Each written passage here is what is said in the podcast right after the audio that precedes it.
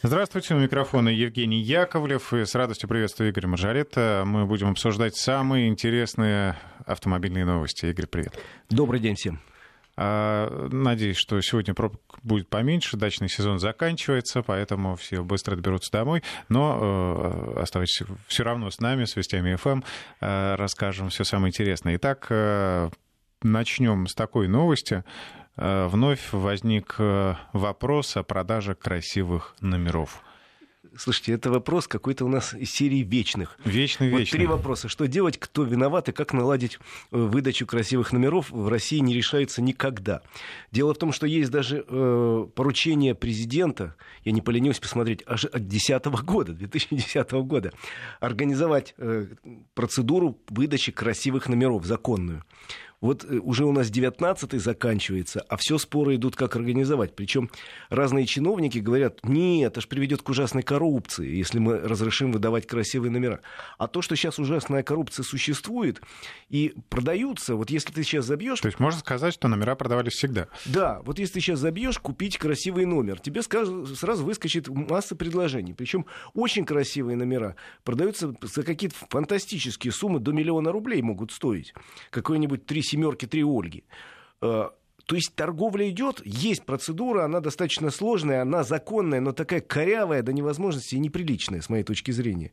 И государство на это дело взирает. У меня закрадывается идея, что, видимо, какие-то люди государственные сильно заинтересованы, чтобы не было у нас официальной процедуры, потому что они с нынешней неофициальной э, кормятся. Других пониманий у меня нет. Во всех странах так или иначе существует продажа красивых номеров узаконенные. Я, например, смотрел, как это происходит в Грузии и в Соединенных Штатах. В двух словах могу сказать. В Грузии э, ты приходишь получать номер, тебе случайное число выкидывает. Это стоит, там, условно говоря, 100 рублей. Если ты хочешь какой-то важный для тебя номер, вот я родился 28 марта, допустим, я хочу 28.3 номер я заказываю, это будет стоить 300 рублей, потому что это уже индивидуальный заказ. С другой стороны, больше никому 283 номер, кроме меня, не нужен. Ну, разве еще какому-то человеку в, тот же день родившемуся. А если ты хочешь номер, там, условно говоря, 7 семерок, я видел в отделении в Грузии полиции, продавался номер официально, стоил в пересчете на доллары 10 тысяч долларов. Ну, пожалуйста, 7 семерок, 10 тысяч долларов, и он твой. Деньги идут в бюджет, все в порядке. В Штатах ты платишь по буквенно.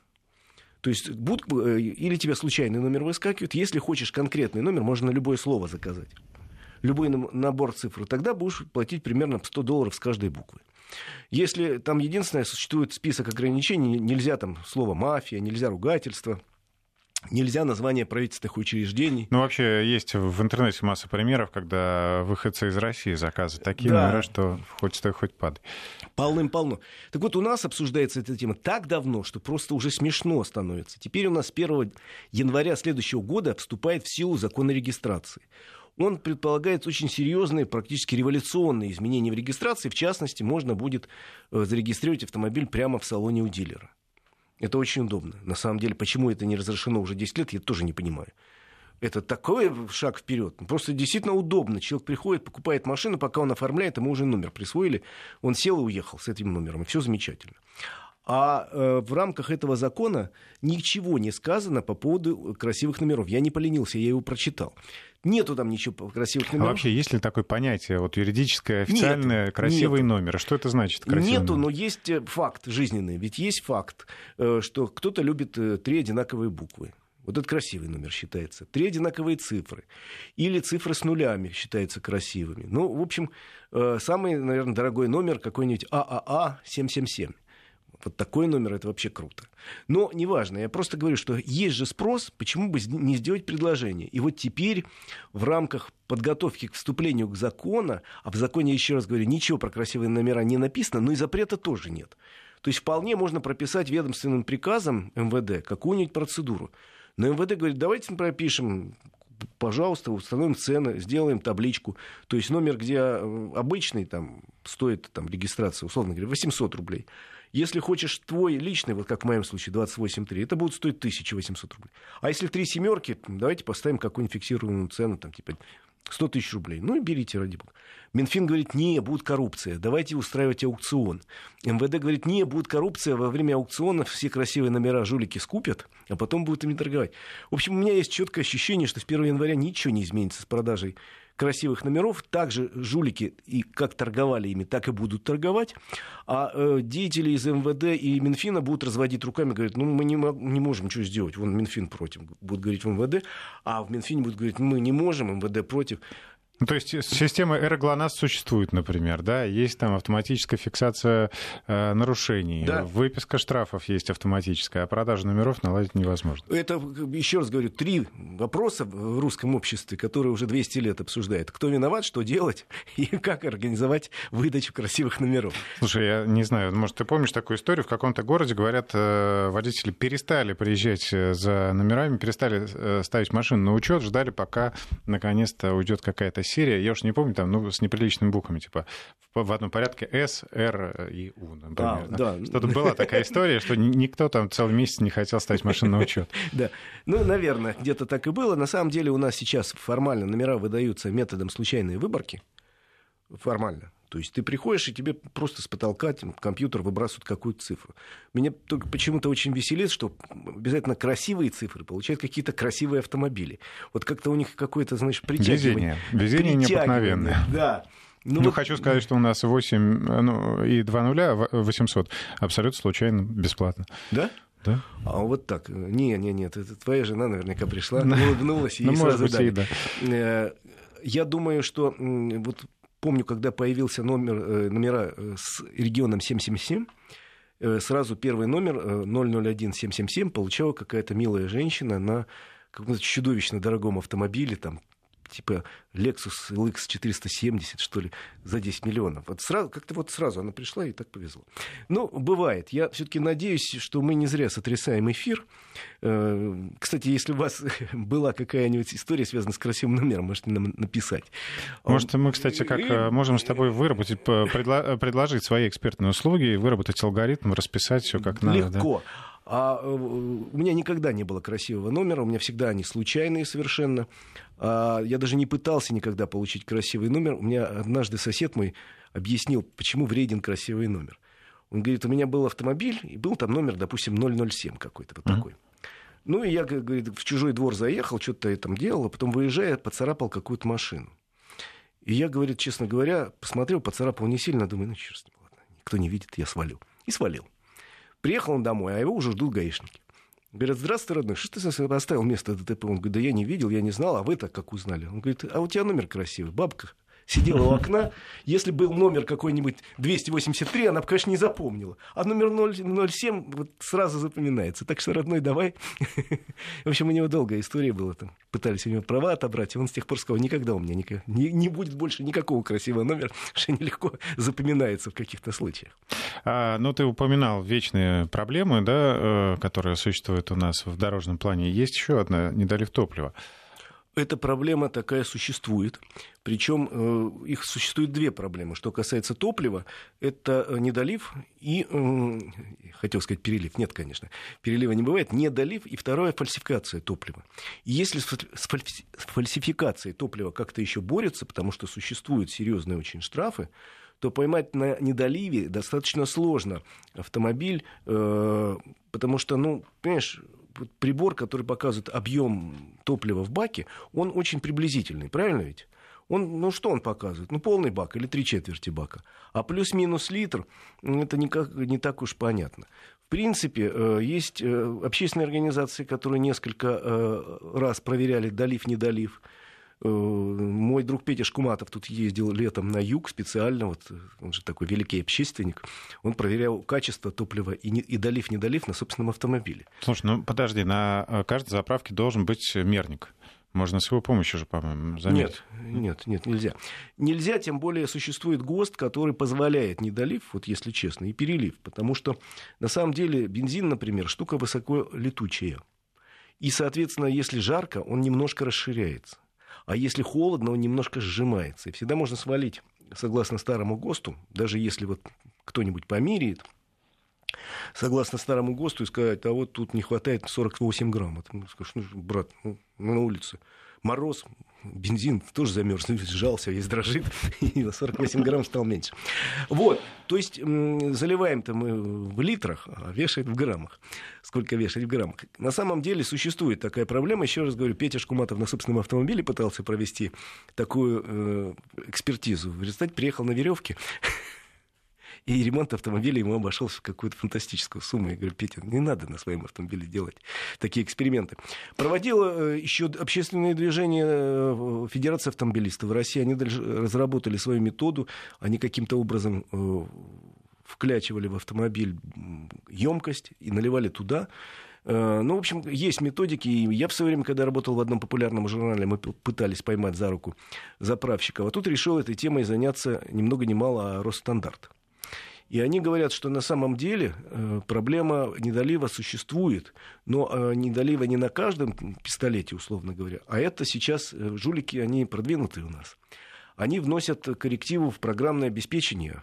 Вот сидит кассир, условно говоря, принимает деньги или с карточки списывает – у него программа установлена такая серьезная, разработанная, утвержденная, там, сертифицированная. А в эту программу там, хороший программист всегда может внести небольшие изменения.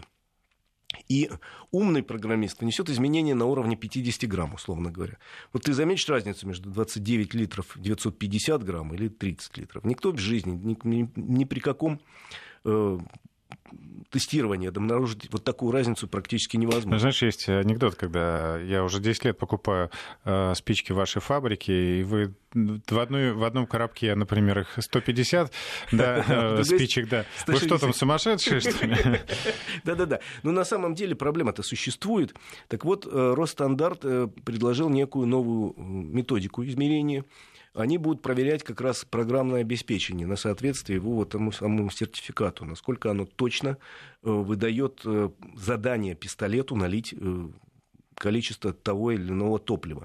И говорят, вот если проверки такие на уровне проводить программное обеспечение, очень интересные вещи выясняются. Дело в том, что была же большая тема, если помнишь, несколько лет назад, по-моему, в Краснодарском крае, закончившаяся уголовными делами, когда некая сеть АЗС там программисты вот такую программку-то подкрутили. Я только хотел сказать, что те программисты, которые написали это обеспечение, они же могут и подкорректировать. Да, они подкорректировали, и в результате у них в течение нескольких лет на всех заправках этой ЭЗС чуть-чуть не доливали. Понимаешь, чуть-чуть 50 грамм вроде как незаметно, а когда у тебя через э, этот пистолет за день прошло 100 человек, уже получается ого-го цифра. А когда у тебя заправок таких не 2, не 3, а 50, то в сумме получаются очень приличные деньги. Э, и Понимаешь, я автомобилист, я там не буду, наверное, там, топать ногами и из-за 50 грамм бить лицо кому-то. А в сумме, получается, люди становятся миллионерами, такими корейками. Э, поэтому Росстандарт сейчас собирается предложить, во-первых, некое программное, э, некую программу проверки программного обеспечения, и плюс какие-то приборы, говорят, у нас есть такие приборы, но мы вам о них не расскажем, которые позволяют установить с точностью до 1% недолив. Ну и, соответственно, они предлагают в Росстандарте э, ввести наказание Сейчас есть очень серьезные наказания, причем оборотные так называемые штрафы для тех, кто продает фальсифицированное топливо. То есть, условно говоря, под видом 95-го продают 92-й, которым чуть-чуть подсыпано химией. Он вроде как пахнет как 95-й, на самом деле ничего не 95-й. Сейчас очень серьезные штрафы действительно есть за фальсификацию топлива.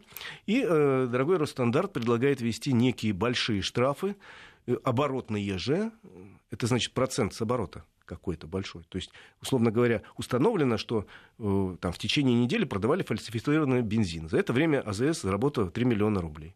Значит, миллион, условно говоря, 30% от оборота, она заплатит в виде штрафа. И нечто то же самое э, Росстандарт предлагает делать для АЗС, который допускает недолив бензина. Вот готов на сегодняшний день, еще раз говорю, специальных приборов, которые позволяют установить недолив, нету. Разве что можно взять некую пластиковую канистру 20-литровую, или там, 5-литровую, или 10-литровую, и сказать, дайте мне 5 литров, или 20 литров, или 10, и посмотреть, сколько займет этот бензин. Но еще раз говорю, во-первых, есть ГОСТ, который разрешает вправо-влево в зависимости от температуры гулять. Во-вторых, на большинство АЗС не обращал внимания, Жень, написано в пластиковую тару да, заливать запрещен, запрещено. Да. То есть это надо каким-то образом прятаться, там, залег за машиной, значит, вытащил незаметно. Хорошо, можно стеклянную банку трехлитровую взять и замерить. Э, можно. Пятилитровую бутыль такую большую. Ну, ну, на самом деле, я говорю... Если упереться. если упереться, ну, умные люди, которые работают на АЗС, всегда смогут доказать, что ты не прав что ты верблюд, а они в, рамках ГОСТа работают. Ну вот тема такая есть. Я, опять же, пишите с удовольствием, э, обсудим, если будут какие-то сообщения, как вас обманывали на АЗС. Вдруг мой Петя Шкуматов, я говорю, приехал на веревке в результате своего путешествия. Правда. Тут надо еще одну тему э, немножко э, прикоснуться к вот какой теме. Меня несколько раз, неоднократно спрашивали, как выбирать АЗС, где, в общем, не страшно заливать. Во-первых, я бы советовал ориентироваться на сети известных э, компаний. Не просто одинокая, торчащая посреди поля заправка с названием там, «бензин для вас», а вот сетевые заправки, они известны, я уж не буду перечислять эти компании. Я больше люблю, например, компанию красного цвета, у них логотип. А ты, допустим, может, любишь синюю, я ж не знаю. А, вот я стараюсь на красный заправляться, потому что у меня там дизель, а я считаю, что дизель самый лучший на красных заправках. А, кому-то нравятся синие, кому-то желтые. Зеленые еще Зеленые есть. есть. Много чего есть. Вот выбирайте в первую очередь э, заправку, во-первых, которую вы знаете. Вот я заправляюсь обычно по дороге с дачи или на дачу. У меня две парные красные заправки стоят по дороге. Я еду или по дороге туда, или по дороге обратно, стараюсь там заливаться. Вот привык я к ним, и все. Я этим заправкам доверяю, потому что заправляюсь там 15 или 20 лет. А, если я еду куда-нибудь в путешествие, я, опять же, выбираю заправки известных мне компаний, в репутации которых я не сомневаюсь. А на сегодняшний день все измерения, которые проводил там ФАР, Росстандарт, Петя Шкуматов и другие люди проводили, они, как правило, приходили к одному и тому же выводу. На больших сетевых заправках обмана нет. Или он настолько мизерный, Ну, либо что... там погрешность, скорее, э, да, Или либо он в рамках погрешности. Объясняется достаточно просто. Большая сетевая заправка стоит больших денег. То есть компания построила, вложилась, там обычно есть и магазин, кафешка часто есть, стояночка, там где-то есть даже сейчас появляются детские площадки игровые, где-то появляются ну, спортивные снаряды. Есть ну, сомнительное удовольствие, там, где заправляют бензин, э, пустить ребенка поиграть или Ты знаешь, заняться обычно спортом. это не тут же, а где-то чуть в стороне, но на той же площадке. Я одну такую знаю. Там кафешка очень приличная, это на трассе М11. Э, там очень приличная кафешка, там очень приличная э, всегда бензин хороший. И рядом, чуть в стороне, есть э, и детская площадка, столики такие стоят, и спортивные, ну, пару турников. Понимаешь, вот когда долго едешь, да, размется. Спина затекает, особенно есть автомобили, где э, спину можно подстроить под спину, там есть масса регулировок, а есть автомобили, где таких регулировок немного. И, соответственно, спина затекает, и ты проехал 500 километров, надо поесть, надо э, сходить попудрить носик, я это говорю. А, надо э, каким-то образом прогуляться, продышаться, и почему бы не подтянуться несколько раз, не, попытаться сделать уголок, там, я не знаю, э, пресс покачать и немножко размять э, спину. Так вот, такие заправки стоят очень больших денег. И, соответственно, за ним контроль очень серьезный, потому что если налетает на оборотный штраф, соответственно, оборотный штраф в случае, если у тебя 10 пистолетов, составляет какие-то чудовищные деньги. Поэтому на крупных сетевых заправках или не обманывает, или обманывает в пределах погрешности, это уже обманом даже считать нельзя. Э, либо бывают случаи обмана, но редко, но, как правило, владельцы этих сетей за своими сетями следят, потому что еще очень важная штука под названием реноме. Если человек один раз нарвался на проблему на заправке сетевой, он будет при нынешних социальных сетях, при вот возможности, он будет везде поливать и это неприятно. Ну, я хочу рассказать, э, у меня э, был опыт общения с одной компанией топливной, которая и даже самолеты заправляет, и автомобили, естественно.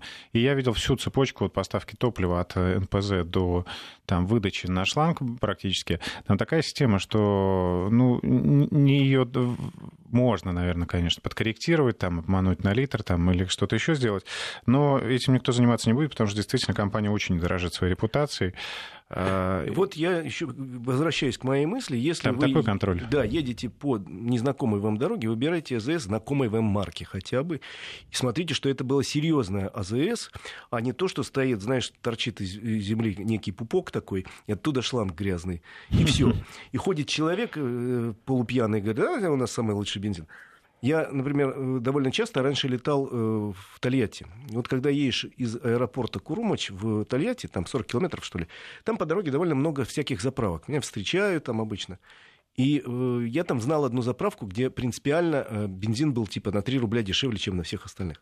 Ни одного человека я там не видел никогда. Потому что бесплатный сыр, все понимают, что на 3 рубля дешевле бензин – это что-то не то.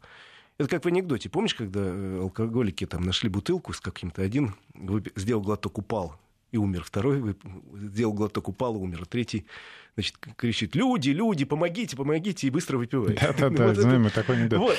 И поэтому на вот таких заправках, как правило, людей нет. То есть за дешевизной гоняться не надо, но если уж совсем безвыходная ситуация, вы едете по какой-то дороге, уже лампочка даже не, не мигает, а орет истошным благим матом, заправь меня хоть чем-нибудь, и вы видите какую-то заправку, ну, не, которая вам не очень нравится. Залейте чуть-чуть бензина, чтобы дотянуть до следующей заправки. Там вы нальете хорошего бензина, и даже этот, если будет не очень, как-то разбавит немножко. И самый главный совет, где бы вы ни заправлялись, не выбрасывайте сразу чек чек сразу не выбрасывайте. А, и еще, да, хочу напомнить, что есть заправки, которые э, мимикрируют под э, известные бренды. Да-да-да. Я такие видел. Я видел заправку очень... Где-то мне очень понравилось. Знаешь, как называлось? Красные такие слова были написаны. Лука Ойл. Вот э, я однажды на такой же заправился и сильно пожалел. Вот, э, никогда не выбрасывайте чек, потому что чек это может быть единственным доказательством того, что вы здесь залили нехороший бензин, и у вас возникли впоследствии проблемы с двигателем. Довольно сложно доказываться причинно-следственная связь между заправкой конкретно и поломкой двигателя, но если у вас чека нет, у вас нет и шансов. А если чек есть, шансы появляются, там надо отправиться с автомобилем на экспертизу. Экспертиза установит, что причиной там, поломки явился, явилось некачественное топливо, вы предъявляете чек, вот последняя заправка была там-то, я залил столько-то бензина, поэтому, дорогие заправщики, компенсируйте мне ремонт. Я несколько таких случаев, когда удавалось отсудить деньги на ремонт, знаю. Э, хотя э, сразу говорю, что проблема лучше не создавать и заправлять там, где вы доверяете. Несколько комментариев от слушателей. В Лондоне несколько раз заливал в 5-литровую канистру 6 литров топлива. Англичане тоже мухлюют. Uh, у нас у дальнобойщиков в современных фурах, у меня Mercedes Actros, наверное, так, да, uh, стоит электронный датчик, сколько залито топлива. Ну вот электронный датчик это все-таки какая-то почти гарантия, но все-таки современные Остапы Бендеры, я думаю, научились и электронные датчики обманывать. Не ругают нас за то, что мы сказали про пластиковую стеклянную тару, что давно не было пожаров от статики. Ну ладно, мы же не считаем, что каждый сейчас бросится заправлять да нет, конечно. пластиковую бутылку. Сделаем сейчас паузу. У нас еще много тем для автомобилистов. Вернемся после новостей. Автодетали с Игорем Маржаретто. Подведем итоги первой части программы. Нам, как ты и просил, прислали несколько историй про красивые номера. И как? А что пишут? Мои знакомые случайно, честно, выпал номер 126, а живем мы в, Ста- в Ставрополе, там а регион 126, регион. да.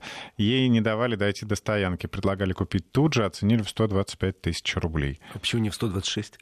Да, вот я тоже... Ну, вот видите, то есть спрос-то есть. Почему не сделать нормальную процедуру? Ну, пришел и купил. Вот еще история. У нас э, еще в советские времена первый номер на нашем первом автомобиле был 1111. Муж из ГАИ пришел очень расстроенный с таким номером, но все привилегии такого номера ощутили на юге. А, не останавливайся. На самом деле, я вернусь к этой теме вот буквально на два слова. На самом деле, красивые номера никаких преимуществ в жизни не дают. Э, просто кому-то нравится. Ну, кому-то нравится, что у него на спине там, или на попе написано «Версачи» крупными буквами. Я считаю, что это кич, но а кому-то нравится. Кому-то нравится, что номер 007. Ну вот э, ради бога, да, мы же продаем Пожалуйста, есть желающие купить штаны, где сзади написано Версачи крупными буквами? Пожалуйста, иди купи. А вот почему-то номер нельзя, я не знаю. Хотя, еще раз говорю, услуга такая была бы очень востребована среди некоторых категорий наших сограждан, которые... Ну, принесла бы деньги в бюджет. И принесла бы очень приличные деньги в бюджет. Сейчас они приносят приличные деньги в карман каким-то людям. Вот э, я надеюсь, эта дама тоже... Почему бы ее не продать? Слушай, я бы, наверное, продал когда приходит и говорит, дай им, дай им 126 тысяч. Да ради бога возьми, мне совершенно все равно. А, и вот последнее сообщение на эту тему. Работаю в сфере, где могу себе позволить любые номера. Принципиально езжу на а, простых, первых из кучи. Самое смешное было, когда сотрудник ГИБДД позвонил и спросил, какие номера мне дать. А, им дали разнарядку на штрафы по блатным номерам. Так что... Да, весело. Так что не надо выбирать. Я уже приводил свой пример, э, почему я, например, не хочу красивого номера. Ну вот видите, еще, оказывается, есть разнарядки на штрафы. Хотя э, странно. Ну ладно. Ну что ж, едем дальше. Едем Следующая дальше. тема у нас э, новые полисы КАСКО. Я вот что хотел сказать. У нас э, замечен специалистами интерес, повышенный интерес к полисам КАСКО. Ну, во-первых, потому что они значительно дешевеют. Дело в том, что полис КАСКО, это не надо пугаться, это добровольное страхование. И КАСКО, кстати, знаешь, как расшифруется? Слово КАСКО. Это, между прочим, аббревиатура. Что означает, я знаю, а как э, расшифровывается? Расшифровывается комплексное автострахование, кроме ОСАГО каску. Угу. Вот и все. Это слово придумано, это просто аббревиатура, уже даже страхов... представители страховых компаний часто не знают. Я вот всем вам теперь открываю глаза, и жизнь будет иная жизнь уже будет иной совершенно, вы будете знать. На самом деле интерес к этой форме существовал всегда, но в некоторых случаях из-под палки этот интерес был, потому что, например, если машина кредитная, тебе банк заставит ее застраховать в первые три года, допустим, или на срок, пока ты не выплатил. Причем а, интересы, в интересах банка застраховать, что ты не получаешь ничего, банк получает выгоду от этого страхования. Выгоду от страхования не получает никто это не выгода. От страхования получаем мы компенсацию в случае ну, риска. Да. Случается какая-то история. Выгодой. Выходишь ты с утра, а, увы, ласточки твоей нету. И только э, я всегда говорю, что единственный способ защитить автомобиль от угона это застраховать его по каско. И у меня, если новый автомобиль, я всегда страхую по каско, во всяком случае до трех лет. Сейчас моему автомобилю 6 лет, я его очень люблю, но тут я жадничаю и не страхую. Э, значит, соответственно, э, лучше страховать все-таки автомобиль, особенно если он новый, особенно если он популярный у гонщиков марки. Ну и потом э, страховать надо еще в случаях, когда ну, все-таки вы волнуетесь за свой стиль езды или за стиль езды других водителей в вашем городе. Потому что есть такие ой места, где будет безобразнейшее. Соответственно, появились за последнее время многие очень удобные формы. В частности, я вот пока страховал автомобили, страховал с франшизой. Знаешь, что это такое? Ну, это э, позволяет уменьшить стоимость полиса буквально в два раза. В просто от... если у тебя маленькая авария, то ты не получаешь страховку. Да, вот я, допустим, проговаривал такое условие, что я э, до 20 тысяч рублей, условно говоря, э, ремонт осуществляю за свой счет. Если более 20 тысяч рублей или, не дай бог, капитальный ремонт или, не дай бог, тотальный, ну, украли автомобиль то тогда страховая компания все полностью в себя, э, на себя берет все расходы. Но если ты вот э, обговариваешь, оговариваешь вот эту маленькую или большую франшизу, вот в случае с 20 тысячами полис дешевел ровно в два раза. Это приятно. То есть полис на э, хорошую такую средняя ценовая иномарку стоила, условно говоря, не 60 тысяч, там, а 25-30. Ну, это прекрасно. Это уже прекрасные деньги на год. Но ну, а с учетом того, что я хожу, езжу, э, аккуратно стараюсь, и аварии у меня случаются ну, крайне сейчас постучал по дереву, теперь полу. Да, крайне редко, то, соответственно, э, наверное, полис каска надо покупать. Так вот, интерес э, каска растет, и тут страховые компании предлагают совершенно э, новые какие-то условия, кроме вот этой франшизы. Я прочитал, например, о том, что если автомобиль есть такой полис, который предусматривает за небольшую совсем доплату, если автомобиль у тебя находится в ремонте, то э, страхуется и такси, в котором ты ездишь, э, сдавать, забирать машину, и автомобиль каршеринга дополнительно страхуется, на котором ты ездишь в это время. То есть условия э, самые разные, и э, потом возникают самые разные вопросы. Или не возникает. Мы на днях тут разбирали такую смешную историю, когда женщина, чтобы подешевле была страховка, отдельно ей предложили прописать там много всяких условий. И в числе прочего был такой пункт, что я обязуюсь не забывать ни, ни ключи, ни документы в машине. Э, и буквально через три дня после того, как она подписала, собственно, не дрогнувшей рукой, договор со страховой компанией, у нее машину угнали, при этом она, э, будучи не знаю кем, забыла все документы. Все, да, и ключи, все, и документы. ключи, документы, и страховая компания на полном серьезе говорит, девушка, иди гуляй. Э, Причем э, многие страховые компании раньше такое условие вносили в страховой полис, потом сказали нельзя, только проговаривать с людьми, даже если он оставил ключ, э, все равно вы обязаны возместить ущерб если это не прописано отдельно. Я помню, у меня в полисе было написано при наличии второго ключа. Да, то есть, да, да, то да. есть первый ключ... Ты ты- должен сдать э, в страховую компанию вместе с заявлением второй ключ и комплект документов. Если угнали, не дай бог, машину, продемонстрировать, что я на самом деле ее не продал под шумок, чтобы получить еще деньги, еще и со со страховой компании компенсацию. И это нормальная мировая практика. Ну вот сейчас э, предлагают расширять э, КАСКО, вводить туда самые интересные услуги, вплоть, вплоть до страховки автомобиля каршеринга. И рост к такому виду страхования достаточно велик. Кстати, мы по обязательному страхованию как-то в мировом тренде, а вот по добровольному мы довольно сильно отстаем, потому что в мире э, последние десятилетия практически в- Европе каждый человек, живущий э, в Европе, имеет, кроме э, ОСАГО, если у него есть автомобиль, обязательно есть э, полис страхования жизни, обычно есть полис страхования здоровья и так далее. Добровольно. У нас отвяжитесь от меня, я, я и так уж потратился, купил полис ОСАГО, от- отвяжитесь еще и деньги на какую-то еще другую страховку. Со мной ничего не происходит. К сожалению, мы живем в дивной стране, я ее очень люблю, это моя родная страна, но все мы живем в плену э, иллюзии о том, что со мной, вот лично со мной, ничего плохого случиться ведь не может. Никогда в жизни. Я же такой умный, я же такой опытный водитель, я такой осторожный. Никогда в жизни.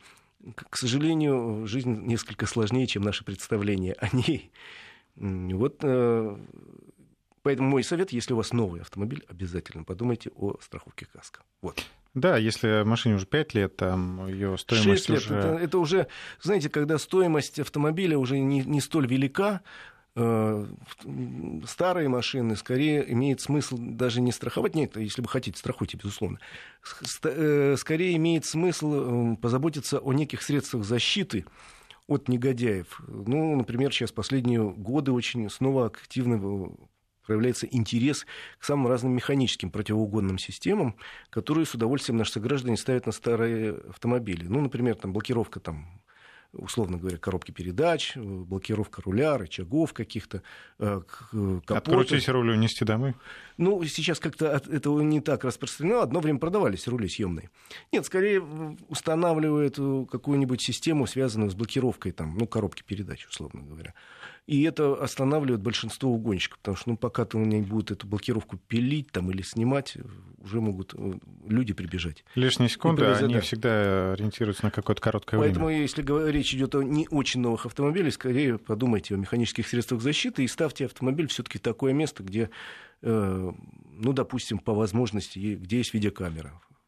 Автомобиль находится в поле зрения видеокамеры. В крупных городах России сейчас столько видеокамер, поэтому трудно найти столб, на котором бы не стояла видеокамера, принадлежащая какой-нибудь организации. Я как-то в Сочи после Олимпиады писал материал большой, э, что осталось городу Сочи от Олимпиады, и в том числе там обнаружилось два или три э, ситуационных центра, которые получали информацию с камер слежения. У ГАИ был, у полиции еще, по-моему, у мэрии был такой собственный ситуационный центр. А со специалистами мы ходили и считали, и на некоторых столбах было до шести видов камер, шесть видов камер, принадлежащих самым разным организациям. Но э, в случае ЧП всегда можно найти владельца камеры, и если там что-то случилось, попросить или официально запросить через полицию, дайте нам изображение вот с этой камеры в такое-то время. Ставьте под камеру, ставьте в освещенном месте, и не ставьте автомобиль э, по возможности. Конечно, сейчас с парковками везде плохо. Не ставьте в каком-нибудь темном-темном закутке, где э, нехорошим людям раздолье будет поковыряться в вашей машине. Не провоцируйте. А, ну что ж, следующая тема, очень хорошая, между прочим. Дороги прикреплят, э, прикрепят к определенным больницам. Значит, э, смотри, я был на этой неделе, провел три дня в городе Екатеринбурге. Там проходила э, международная выставка «Дорога э, 2019». Выставка очень серьезная, очень важная, и в рамках выставки было достаточно много интересных круглых столов, посвященных разным аспектам дорожной деятельности. А я сидел на тех э, круглых столах, которые были посвящены разным аспектам безопасности, повышения безопасности на дорогах, потому что все-таки хотя у нас последние годы снижение идет от года к году количество погибших на дорогах, и там 15 лет назад у нас погибало в год ужас 36 тысяч человек, а теперь э, погибает меньше 20 в год, но все равно это чудовищно много, 20 тысяч человек мы теряем на дорогах. Э, выставка и круглые столы были настолько важные, что там присутствовал частично премьер-министр Медведев наш, э, вице-премьер э, присутствовал Акимов, профильный, министр транспорта, э, глава э, Росавтодора, глава Автодора, глава э, ГАИ России, и довольно много разных предложений было интересных. Частично я рассказывал в пятницу в своей вечерней программе об итогах выставки. И тут еще одно вот предложение, которое поддержал, в частности, премьер-министр, закрепить больницы э, за участками дороги. Вот в чем проблема. Вот случается ДТП, и есть пострадавшие. Куда вести? Как правило, везут или в ближайшую больницу, но при этом больница должна быть подчинена этому же э, субъекту. То есть, условно говоря, если ДТП происходит на границе областей, э, приехала машина из одной области, она не может повезти в больницу, которая находится через дорогу, но принадлежит другой области. Так вот, чтобы эту порочную цепь разорвать и э, чтобы люди не погибали из-за глупости и из-за того, что им не вовремя оказана помощь, поступило предложение закрепить за больницами участки дороги, чтобы однозначно было. Вот если что-то случилось, то этот участок дороги. Я э, сидел на одном круглом столе, где был представитель как раз Свердловской области, и где был э, один из руководителей Челябинской области. Они рассказывали, что у них э, закреплены уже вот так за участками дорог э, больницы. Причем при этих больницах закрепленных существует специальные травматологические отделения, которые занимаются, в частности, вот, пострадавшими в ДТП и есть система и специальных автомобилей, которые выедут сразу на этот участок дорог. Обычно участок небольшой, в пределах 40 километров за больницей. То есть это практически мгновенный приезд? Да, э, в некоторых случаях э, и э, во многих областях у нас уже появилась, возродилась, что приятно, санитарная авиация. Особенно это касается областей больших по площади и расположенных в самых разных условиях. Ну, та же самая условная Челябинская область, тут и горы, тут тебе и степи, тут и расстояния большие, и там вот есть вертолет, там есть вертолеты там в Свердловской области, еще в целом ряде областей есть вертолетная э, э, специальная авиация, есть процедуры, которые позволяют достаточно быстро в течение нескольких э, минут дать команду, и вертолет полетел на место аварии. Или это автомобиль специальный в случае, если э, будет Авария близко. Кстати, инициатива ГИБДД, собственная инициатива, которая мне нравится, уже закуплены для всех автомобилей ДПС для всей России, а таких больше пяти тысяч, закуплены специальные складки. Складка – это набор э, а, укладка, да. Укладка, да. Определенных укладка, лекарств для оказания первой помощи. Э, лекарств и э, аппаратов, и всяких приспособлений для оказания первой помощи. И гаи, с гаишниками будут проводить занятия по оказанию первой помощи, потому что очень часто приезжает гаишник первым, но у него нету Знания, опыта. Знания, опыта, да он и боится подойти к этому человеку раненому, э, чтобы оказать первую помощь, потому что я ж не знаю, я могу еще навредить. А Я та знаю, аптечка, что которая не есть... профессионал, как раз человек необученный, лучше да. не лезть, потому что можно сделать только хуже.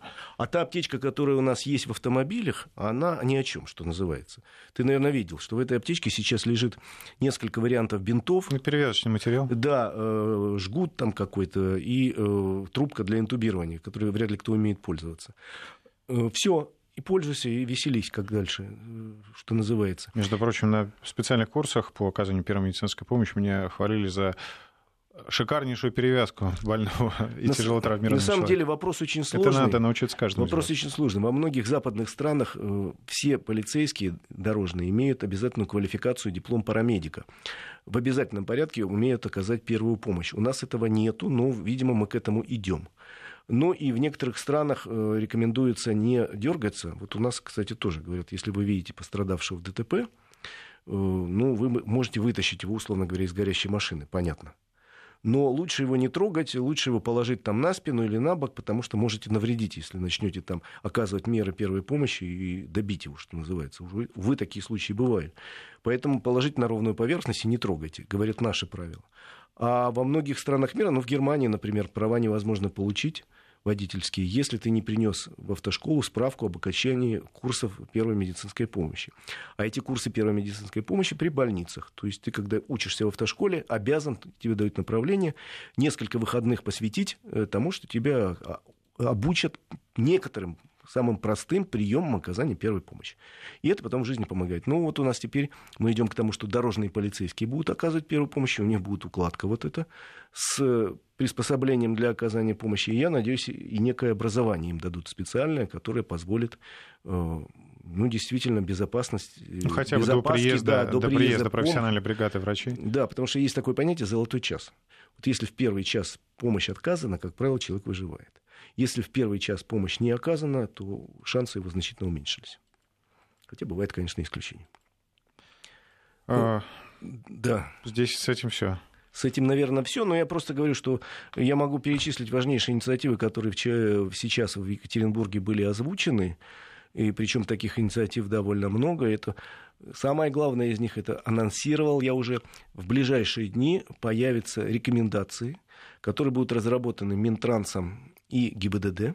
Пока эти рекомендации, позже этот статус обретет силу закона о том, в каких условиях, когда и как можно устанавливать э, камеры фото-видеофиксации. Увы, на сегодняшний день таких документов нет, и очень многие местные коммерсанты по договоренности с местными властями ставят камеры не там, где есть опасность аварии, а там, где есть возможность хорошо заработать. Появляется дорожный, знак дорожной работы, ограничение скорости 50, хотя никаких дорожных работ нет, и сразу там красуется камера. Вот чтобы таких случаев не было, будут разработаны рекомендации, и уже сейчас э, есть совершенно четкие указания. Установка камер производится только там, где э, разрешено, а, владельцам дороги, ну, это или муниципалитет, или федеральное дорожное агентство, или еще какая-то организация, во-первых, только с разрешения хозяина дороги и только по согласованию с ГИБДД с обоснованием, почему в этом месте. А там же прозвучало предложение, или, не знаю, может быть, это уже принятое решение о том, что камеры будут отключать в условиях непогоды, например, когда не видно а, полосу. Это и... нет, это предложение прозвучало раньше, это рекомендация начальника ГАИ России генерала Черникова, но это рекомендация даже не, э, скажем так, работникам, э, которые следят за камерой, а скорее программистам.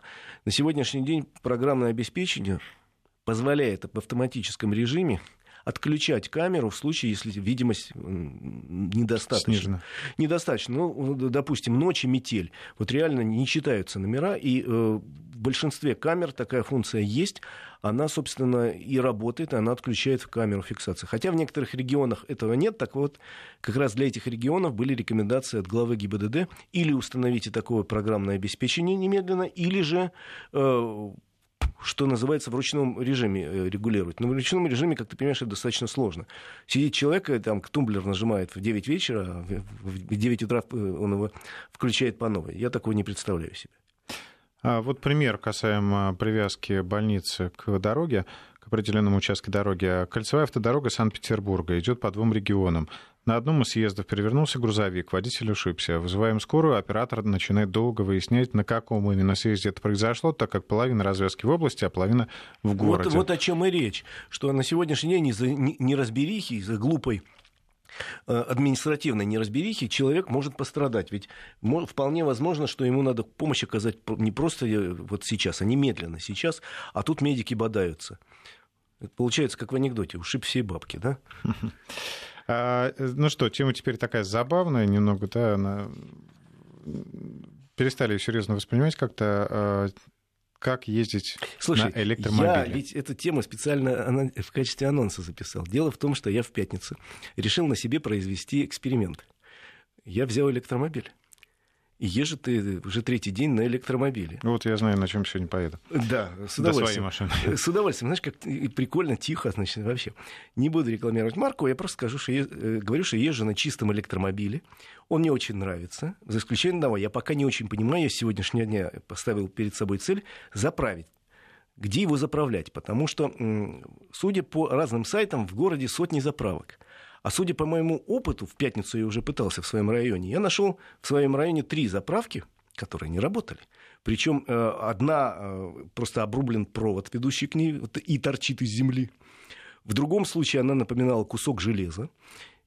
И в третьем случае ее не было вообще. То есть знак стоял здесь заправка электромобиля, и на земле значит, пятачок такой свежего уложенного бетона на асфальтовом, э, на тротуаре. Вот тут была заправка. Но ее или украли, но аккуратно украли, потом забетонировали это место.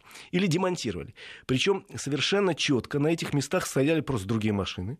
И даже если бы эта заправка работала, я просто понимаю, что я подъехать к ней не могу, потому что она занята другими припаркованными автомобилями, и никаких никаких абсолютно э, требований к другим автомобилям не парковаться в этом месте, и наказаний нету, потому что, ну, хочешь здесь стой. А то, что я на электромобиле на последнем чах-чах доезжаю... Тебе потом ее э, домой придется доталкивать, да? да. Благодаря тому, что кто-то припарковался я, на этом месте. Э, убедился, что все сайты, на которых написано, что в Москве там 100, 200, 300 электрозаправок, все врут. Вот все врут. И сегодня вот после программы у меня там полно еще электроэнергии. Я посвящу поискам в городе мест, где я могу зарядиться быстро. Есть заправки, которые позволяют за 40 минут набрать 75% энергии. Вполне по этой погоде это много. Потому что у меня в машине по ТТД 270 километров пробегу э, на одной заправке полной. Но если даже наберу 75%, ну уж как-нибудь продержусь. И дальше, начиная с понедельника, я начинаю ездить на работу на этой машине, парковаться нагло везде. Потому что единственная льгота для владельца автомобиля – это э, возможность парковаться в городе Москве на платных парковках совершенно бесплатно. Причем база электромобилей в Москве соединена с базой вот этих людей, которые ходят и выписывают штрафы и, соответственно, они видят, что вот это электромобиль, тем более там сзади написано, что это электромобиль. Ну, То есть ты уже вот э, все эти не экономишь с пятницы? С пятницы я экономлю, да, а теперь я хочу на этой машинке поездить недели две и потом рассказать в одной из программ из будущих, насколько удобно или неудобно в Москве, в городе, где э, говорится о том, что да, мы э, развитию экологического транспорта уделяем огромное внимание, насколько эти слова соответствуют действительности. Вот мне сегодня надо съездить несколько районов города, города, я в каждом буду искать, можно ли тут заправиться. Скажи, ну в целом, ты воспринимаешь ее как э, серьезную машину, вот, автомобиль? Ты знаешь, судя по цене, а цена чудовищная, приближается к Ты цене воспринимаешь самолет. ее как самолет?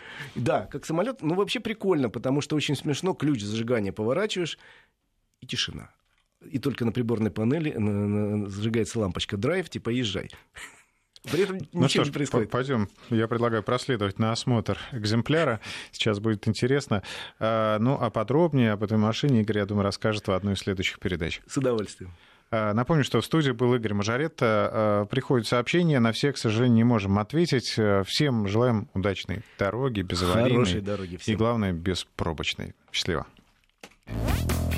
Автодетали